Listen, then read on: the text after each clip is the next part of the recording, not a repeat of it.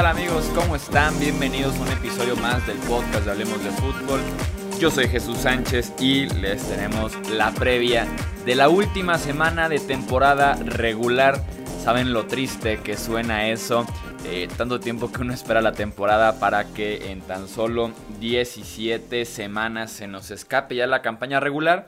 Pero la buena noticia es que ya nos estaremos metiendo enero y eso significa que estaremos en la postemporada. Ya publicamos un episodio eh, hace unas horas aquí mismo en Hablemos de Fútbol en el que platicábamos de los diferentes escenarios que tenían los diferentes equipos alrededor de la NFL, ya sea para asegurar eh, localía, un mejor sembrado, eh, su puesto en postemporada o, o bien que es lo que estaban buscando de combinación de resultados. Entonces, como tal, no estaremos hablando tan a profundidad de escenarios de playoffs en este episodio, pero sí estaremos platicando de cada uno de los 16 partidos que tenemos para el cierre de eh, campaña. Obviamente iniciamos por el más importante y nos vamos a ir poco a poco yendo eh, al menos relevante que tenemos en esta jornada 17, que según recuerdo yo,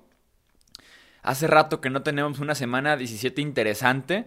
Eh, que tú digas, wow, es de las mejores, hubo 6, 7 partidos interesantes que realmente se estaban peleando la vida y demás. Siento que hace buen rato que no eh, tenemos un caso así y creo que en 2019 no tampoco lo vamos a recordar por ese aspecto. Pero iniciamos de una vez por el que es, en mi opinión, el mejor partido. Lo pusieron incluso como domingo por la noche porque es ese eh, juego que tiene más en la línea. Desafortunadamente eh, no es como que tú digas el que gana va a playoffs y el que pierde se queda afuera. Esos son los partidos más interesantes en la semana 17. Pero tenemos San Francisco contra Seattle en un partido que el que gana es eh, campeón de la división oeste y el que pierde es eh, comodín. Que no es tampoco que tú digas es el fin del mundo, soy comodín porque estaría el que pierde cayendo a la quinta posición y estaría visitando ya sea a Filadelfia o a Dallas que parecen eh, los rivales que todos quieren para iniciar la postemporada en la NFC. Eh, en este partido, como les digo, es el domingo por la noche, es el partido 256 de eh, la temporada. Si no hubiera sido por una patada fallida de Chase McLaughlin, un gol de campo que se falló eh, hace cerca de un mes. San Francisco llegaría a este partido con la división ya ganada, ya que es justamente esa victoria de los Seahawks en el Levi's Stadium hace unas semanas la que mantiene con vida esta división hasta la semana 17. Eh, Pero con todo y los tropezones me parece que San Francisco está actualmente en un mejor estado tanto eh, de talento como de salud como de nivel. Eh, si bien han estado ganando apretado e incluso fueron sorprendidos por los Falcons, han tenido por ahí derrotas muy justas y también han podido eh, en otras ocasiones imponer al 100% su estilo y su nivel.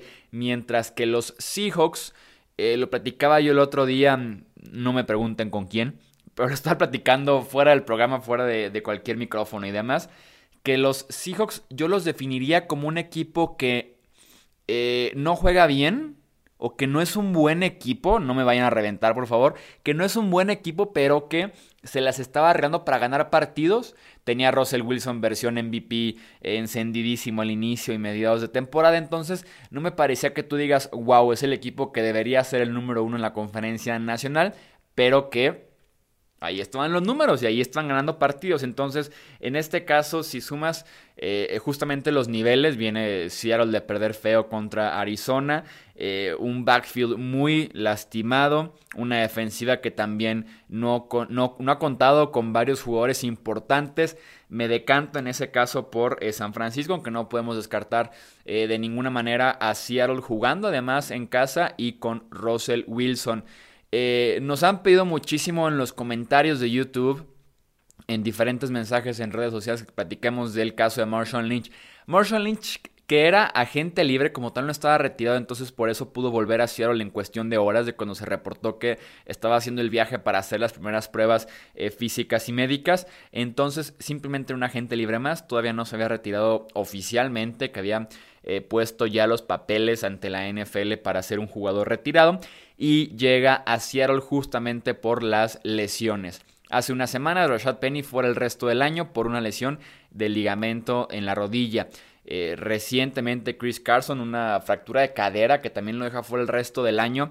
Entonces Seattle se queda sin sus dos principales corredores. Realmente estaba lamentable cómo estaba el depth, el depth chart en el backfield de Seattle y es por eso que tienen que traer de regreso a Marshall Lynch. Veremos en qué nivel físico está. Hay varios videos de que se ha estado preparando, que ha estado trabajando. Eh, me imagino que pensaba unirse a algún equipo por ahí de noviembre, diciembre, justamente como lo hizo, y quedó como anillo al dedo que eh, fuera Seattle. Si Chris Carson está sano, si Rashad Penny está sano, ni de broma regresa Marshall Lynch con los Seahawks.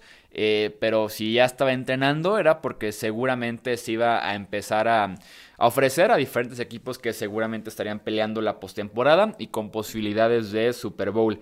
Entonces eh, yo le doy en este partido a los 49ers el triunfo. Pasamos con Houston recibiendo a Tennessee. Apenas hace dos semanas tuvieron su primer enfrentamiento estos dos equipos. Los Texans que dicen que sí estarán eh, buscando la victoria, que es una semana eh, normal para ellos. La realidad es que no debería ser tratada como una semana normal.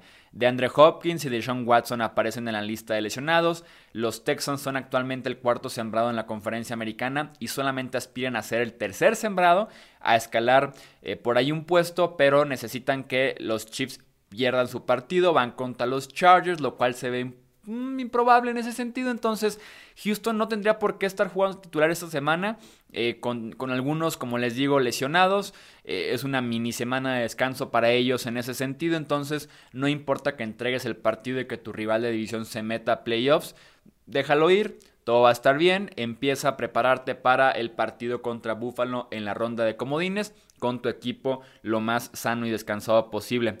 Si en esta semana 17 tu equipo ya no está peleando gran cosa, si eres de los que ya más bien está pensando en el draft 2020, te invito a que sí pienses todavía en la semana 17, en el último domingo de NFL, y solo tienes que entrar a strendus.com.mx, está el link en la descripción de este podcast, y con el código deportes te puedas registrar, recibas un bono de 400 pesos y te pongas a apostar en los partidos que tú quieras de esta jornada 17.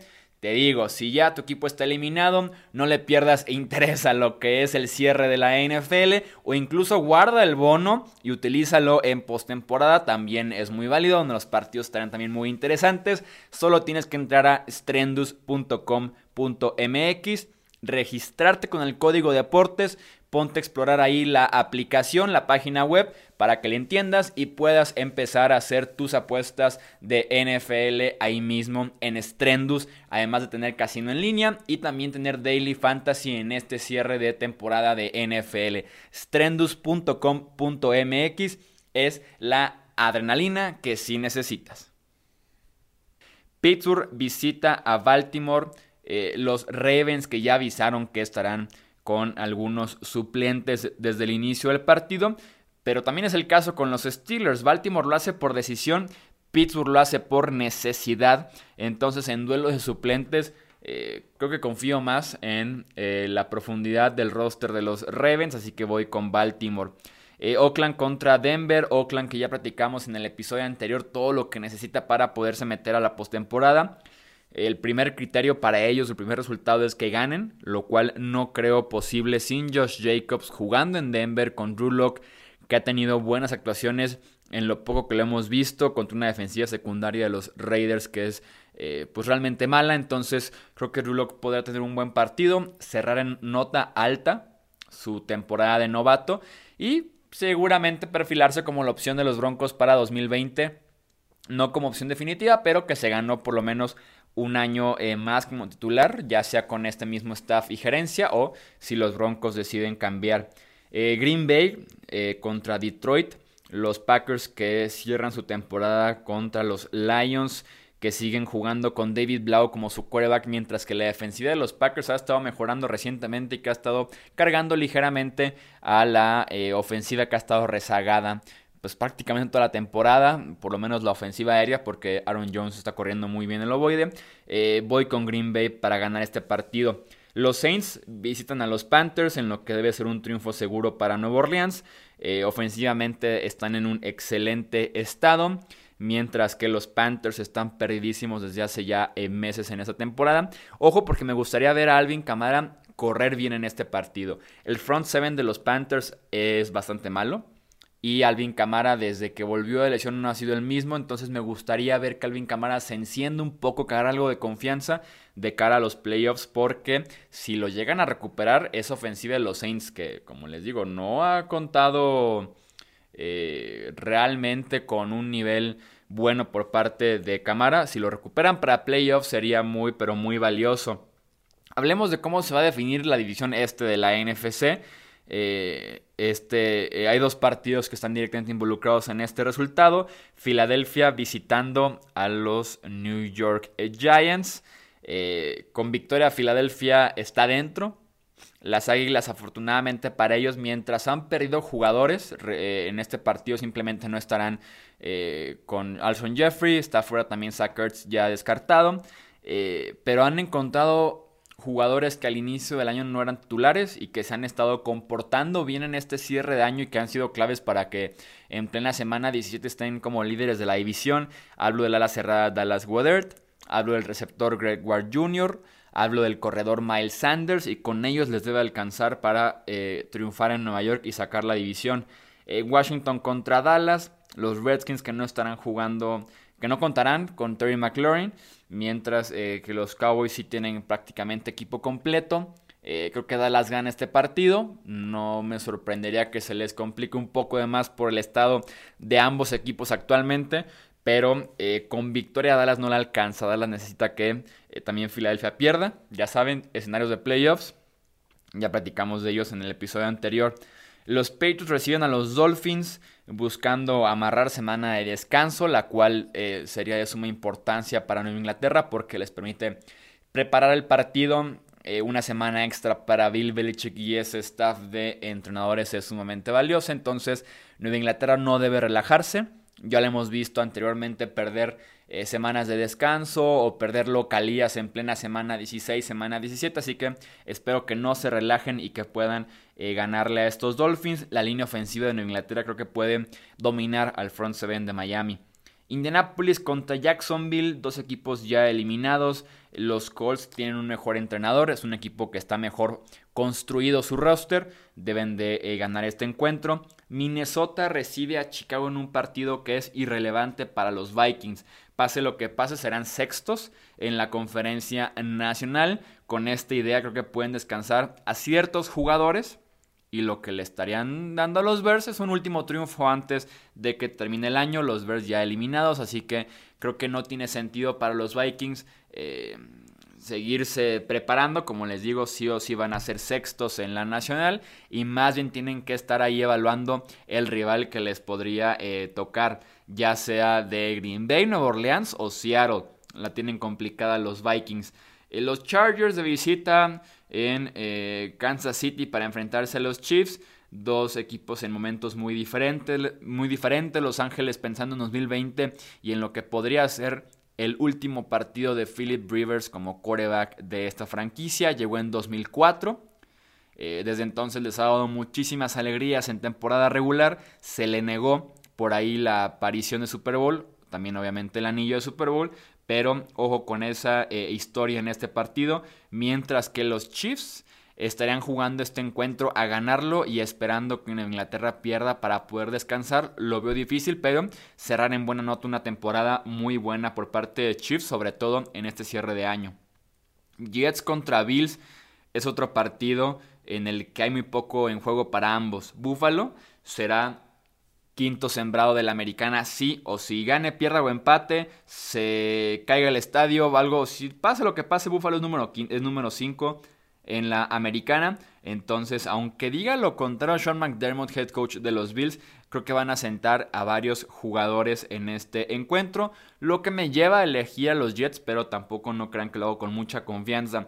Eh, Falcons contra Buccaneers es un duelo de equipos que han cerrado fuerte Tampa a la ofensiva, Atlanta a la defensiva. Sin sus armas principales, James Winston creo que se puede complicar contra una defensiva de Falcons que está jugando bien y que además le ha estado llegando fuerte al coreback y que la línea ofensiva de Tampa Bay eh, ha sido muy vulnerable en ese sentido y que además Winston no es nada bueno cuando lo están presionando en la bolsa. Los Rams reciben a los Cardinals, cerrando una decepcionante temporada en Los Ángeles, apenas 11 meses después de.